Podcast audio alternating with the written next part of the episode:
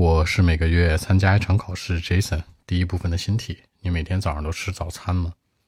Do you have breakfast every day now? Well, actually, not really. Nope, because uh, I usually get up very late. You know, I'll be late for my class and work. For me, I want to have breakfast, but it's uh, really hard to get.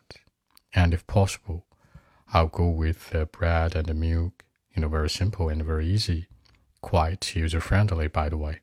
It's enough for my, I mean, you know, the nutrition.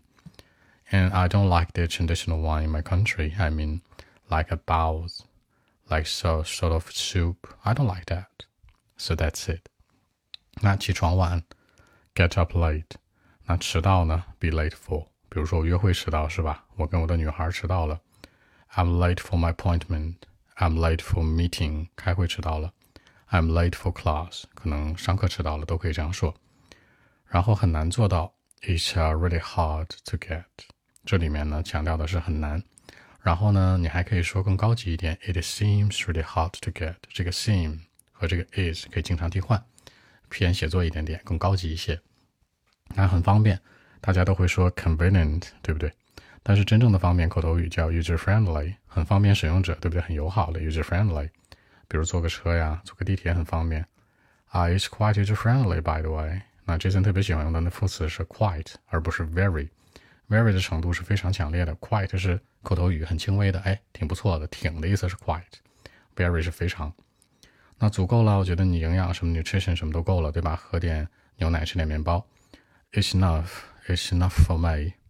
OK，那我们再来一遍。We're actually, not really nope, because uh. I usually get up very late in the morning and I'll be late for my class and work sometimes. For me, I want to have breakfast, but it's really hard to get, you know.